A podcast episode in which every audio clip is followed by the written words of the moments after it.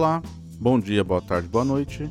Meu nome é Rondinelli Salvador Silva. E meu é Yara Garcia Silva. Nós somos médicos psiquiatras e essa é a Psiquiatria AD. O tema desse episódio é CAPS Centro de Atenção Psicossocial. O Psiquiatria AD é um podcast sobre saúde mental a partir da perspectiva da psiquiatria e do diálogo com diversas áreas do conhecimento Podcast é uma forma de comunicação similar ao programa de rádio, em que você pode ouvir o conteúdo enquanto trabalha, estuda ou se diverte fazendo outras coisas. Psiquiatria é um podcast independente, sem patrocínios ou conflitos de interesse, com lançamento semanal aos domingos. Pedimos então para que nos ajude divulgando os episódios e compartilhando nossos perfis no Facebook, Instagram, Twitter e também no YouTube. Eles podem ajudar alguém. Hoje falaremos sobre uma sigla muito citada neste podcast e que as pessoas nos perguntam bastante. Falaremos sobre os CAPS. CAPS é a sigla para Centro de Atenção Psicossocial. Ele compõe os serviços da RAPS, que é a Rede de Atenção Psicossocial, junto a outros serviços de saúde. Ele é voltado para cuidado em saúde mental e geralmente atende pessoas que apresentam transtornos mentais de moderada grande complexidade. Em janeiro de 2020, o SUS contava com 2.661 CAPs em todo o Brasil. A gente já vem conversando aqui no Psiquiatria D sobre a importância da reforma psiquiátrica no estabelecimento de um formato de atenção à pessoa em sofrimento mental faz algum tempo. Para você que acompanha o podcast, deve se lembrar que a importância desse movimento e da luta antimanicomial são inegáveis no projeto de preservação da vida e da garantia de cuidado digno a pessoas com transtorno mental. Falar sobre o CAPS é falar sobre a concretização desse processo. Para você que não acompanha, eu vou fazer um resumo bem rápido do assunto. A partir do século XIX, com o surgimento da psiquiatria, o modelo de cuidado que ela estabelece envolve isolamento de pessoas do convívio social. Os abusos desse modelo estão muito bem documentados e há uma grande produção teórica sobre o assunto. Pessoas podiam ser internadas por questões morais, tais como sua vida sexual ativa ou uso de substância química, Podiam ser internas na infância, permanecer toda a sua vida entre os muros, no equivalente a uma prisão perpétua. Condições brutais, tais como falta de roupa, itens de limpeza pessoal, contato com pestes, violência sexual, uso de eletrochoques e outros instrumentos de coerção. A lista é longa e há razões para o fim desse modelo mais que suficiente. Neste processo, tomou força a partir dos anos 60 um movimento que lutava pelo fim do manicômio. Manicômio é só um dos nomes que você já deve ter ouvido, o mesmo vale para hospício, hospital psiquiátrico, asilo, etc. Estamos falando aqui de qualquer instituição no qual a pessoa era mantida por longos períodos sem evidência científica de melhora para a pessoa ou qualquer respeito a seus direitos. O resultado, mesmo em pessoas saudáveis mantidas presas nesses lugares, era uma degradação da sua saúde mental, gerando assim um ciclo vicioso no qual quanto mais tempo a pessoa ficava, mais se justificava a sua internação. Em reação a isso, a luta antimanicomial que envolveu pacientes, familiares, amigos e a sociedade no geral ao ter acesso a tais informações, passou a cobrar o fim de tais instituições e a formulação de novas formas de cuidado. Nos anos 1980, houve processos importantes no Brasil, como o fim do regime militar e o surgimento do SUS.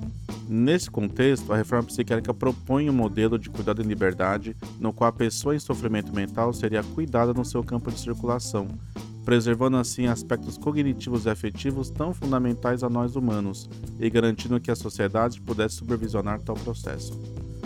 Foi assim que passaram a surgir o CAPS, Centro de Atenção Psicossocial, e NAPS, Núcleo de Atenção Psicossocial, presentes até os dias de hoje. Ainda que inicialmente esses nomes representassem propostas distintas, neste episódio trataremos como o mesmo instrumento. São dispositivos do SUS que trabalham na perspectiva do cuidado em liberdade compõe o que chamamos, como acabou de acrescentar a Yara, a rede substitutiva, um termo que significa que eles nascem em substituição ao modelo de internação de longa permanência. Agora você deve estar em dúvida, mas como funciona o CAPS? A Yara vai voltar a falar sobre isso para a gente mais um pouquinho. Uma das definições mais fáceis de entender o que é o CAPS é a definição usada pelo Ministério da Saúde, a qual fala que o CAPS, ou seja, o Centros de Atenção Psicossocial, nas suas diferentes modalidades, são pontos de atenção estratégico da RAPS, que são as redes de atenção psicossocial. Eles são serviços de saúde de caráter aberto e comunitário, são constituídos por uma equipe multiprofissional e que atua sobre a ótica interdisciplinar. Ela realiza prontamente atendimentos às pessoas com sintomas ou transtornos mentais, incluindo aquelas com necessidades decorrentes do uso do álcool e de outras drogas que estão em sua área territorial. Essas pessoas são atendidas seja em situações de crise ou nos processos de reabilitação psicossocial. E eles, os CAPs, são serviços substitutivos ao modelo asilar, que são os antigos manicômios, como Rondinelli já disse antes. Existem algumas modalidades de CAPs. Então, dentro dessas modalidades, nós temos os CAPs 1, 2 e 3. Os CAPs 1, eles atendem todas as faixas etárias, faz um atendimento voltado para pessoas com transtornos mentais graves e persistentes, inclusive pelo uso de substâncias psicoativas. Os CAPs 2 também podem atender todas as faixas etárias também são voltados para as pessoas com transtornos mentais graves e persistentes, inclusive pelo uso de substâncias psicoativas. Os CAPs 3 também podem atender todas as faixas etárias. E eles oferecem um atendimento com até cinco vagas de acolhimento noturno de observação para as pessoas que precisam de um leito, que precisam ficar por um período um pouco mais intensivo dentro desses serviços. O que diferencia então CAPS 1, CAPS 2 e CAPS 3? Bom, embora todos eles possam receber pessoas de todas as faixas etárias, não necessariamente isso acontece. A gente pode ter o CAPS 2, por exemplo, para crianças, adolescentes, ou um CAPS 2 só para adultos, ou um CAPS 2 que só atendem pessoas que fazem uso de substâncias psicoativas. Eles se diferenciam em relação aos horários de funcionamento. Os CAPs 1 e 2 funcionam normalmente em períodos comerciais, então ao longo do dia, de manhã e à tarde. Os CAPs 3 têm um funcionamento mais longo, um funcionamento de 24 horas. Então, como eu já falei um pouco antes, a gente também tem os CAPs infantis, que só atende crianças e adolescentes, os CAPs adultos, que também fazem atendimento de pessoas com transtornos mentais, inclusive o uso de substâncias psicoativas, e os CAPs álcool drogas, que fazem o tratamento, né, que ofertam tratamento para as pessoas. E os CAPs álcool drogas, que ofertam tratamento para as pessoas que fazem uso das substâncias psicoativas. Então, para não ficar confusa essa classificação, essas modalidades de CAPS, vamos dar um exemplo. Pode existir um CAPS 3, álcool e drogas infanto-juvenil. Então, o que, que atenderia esse CAPS? Nesse CAPS seriam atendidos as crianças e adolescentes, num período de 24 horas, porque teriam leitos para observação e leitos para internação, que a gente chama, na verdade, de hospitalidade noturna para atender essas crianças e adolescentes. E seriam crianças e adolescentes especificamente com transtornos mentais relacionados ao uso de álcool e outras drogas. Então a gente pode combinar todas essas modalidades do CAPS para um CAPS que atenda determinadas situações. Os CAPs que mais atendem sem definições específicas, os CAPs 1, que normalmente atende todas as idades, todos os transtornos mentais e inclusive os por uso de substâncias psicoativas. Recentemente fizemos um episódio sobre internação psiquiátrica. Nesse episódio, episódio 32, que vale a pena você conferir, falamos sobre os tipos de internação. Nos CAPs podem ser ofertados cuidados intensivos, que nós chamamos de hospitalidade integral, no qual as pessoas que precisam ficam em assistência intensiva no CAPS por um período de 24 horas, pelos dias que forem necessários, sendo o cuidado mais breve possível. Esse tipo de cuidado se dá nos CAPS 3, que tem leitos destinados a um cuidado noturno dessas pessoas. Nos CAPS 3 também podem ser ofertados o que chamamos de hospitalidade noturna, em que as pessoas que precisam de determinada assistência permanecem aos cuidados da equipe do CAPS no período da noite e durante a manhã retomam os cuidados da família quando isso se faz necessário. Já, tanto nos CAPs 1, 2 e 3, podem ser ofertados cuidados semi-intensivos a quem precisar de assistência. Chamamos esse cuidado de hospitalidade dia. Então, semelhante à hospitalidade noturna, as pessoas que necessitam de cuidados semi-intensivos permanecem aos cuidados da equipe multiprofissional do CAPS ao longo do dia e à noite retomam os cuidados de seus familiares quando se é necessário. Para você que chegou até aqui, esse é o podcast Psiquiatria AD que hoje convida você a conversar sobre o CAPS, o Centro de Atenção Psicossocial. E vamos seguir com o nosso tema. A Era explicou pra gente como é o desenho do modelo CAPS. Eu gostaria de lembrar que o lugar de cuidado da pessoa em sofrimento mental não é apenas o CAPS, mas sim a Rede de Atenção Psicossocial, a RAPS, formada pela atenção básica, saúde, serviços de emergência, serviços residenciais terapêuticos, dentre outros. Você já pode imaginar então que vai ter um episódio sobre RAPs no futuro. Mas voltando ao CAPS, é importante ressaltar que cada CAPS mantém sua singularidade, resultado do perfil de usuário do serviço, dos seus trabalhadores, da localização, etc. Ainda assim, alguns instrumentos são comuns, podem ser reconhecidos com facilidade. Um deles é a integração em diálogo com diversos serviços do Estado e da sociedade como um todo. É frequente a articulação tanto com o Poder Judiciário quanto a assistência social via CRAS, CREAS e afins. O trabalho multiprofissional também é recorrente, particularmente nos CAPs 2 e 3. As avaliações, articulações e condutas acabam levando em consideração os conhecimentos técnicos de diversos profissionais, tais como enfermeiros, técnicos de oficina, terapeutas ocupacionais, médicos e por aí vai. Situações complexas demandam muitas mãos. Esse processo de cuidado busca o protagonismo do usuário da saúde mental.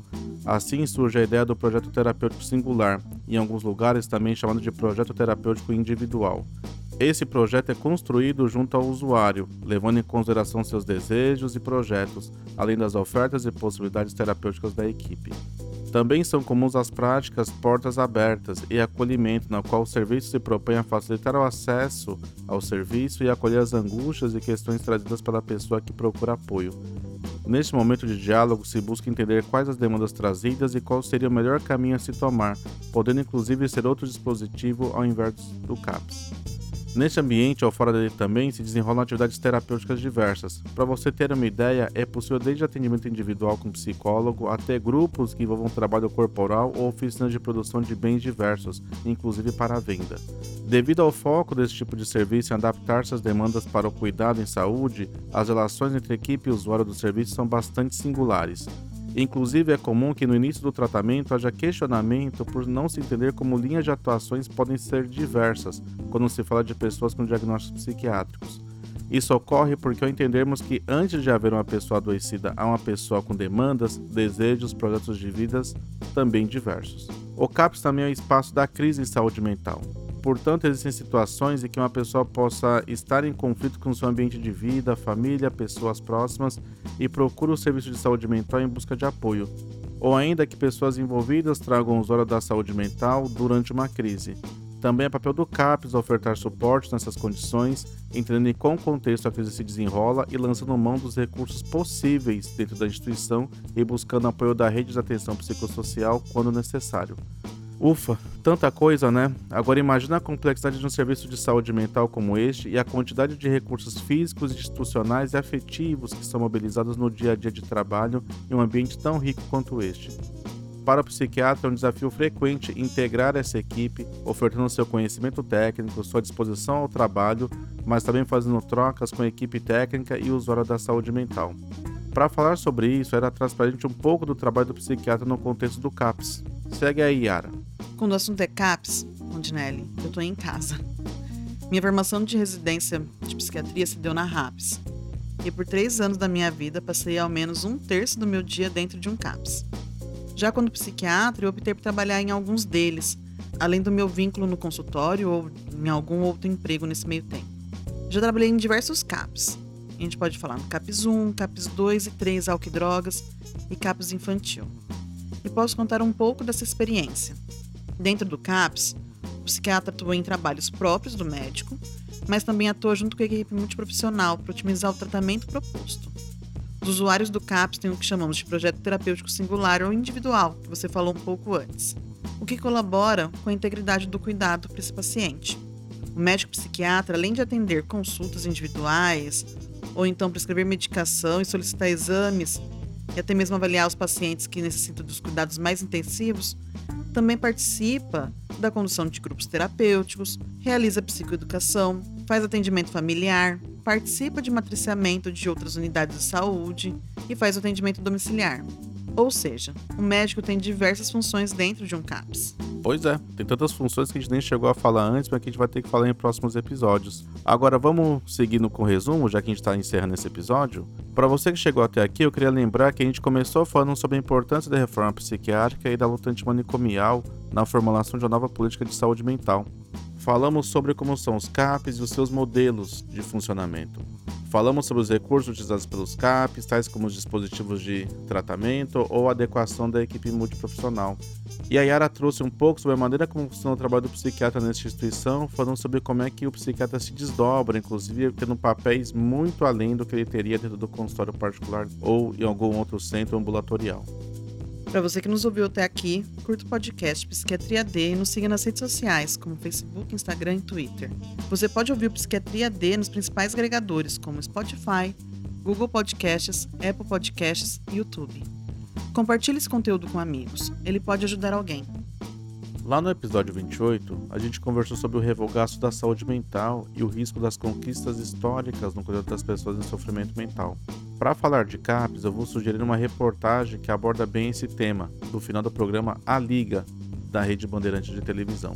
Na reportagem sobre a saúde mental, a gente tem uma boa amostra de como o CAPS funciona, inclusive com momentos de conversa com usuários dos serviços e seus familiares. Só procurar que dá para encontrar no Google e no YouTube. Bom, pessoal, para esse domingo, isso é tudo. Até a próxima semana.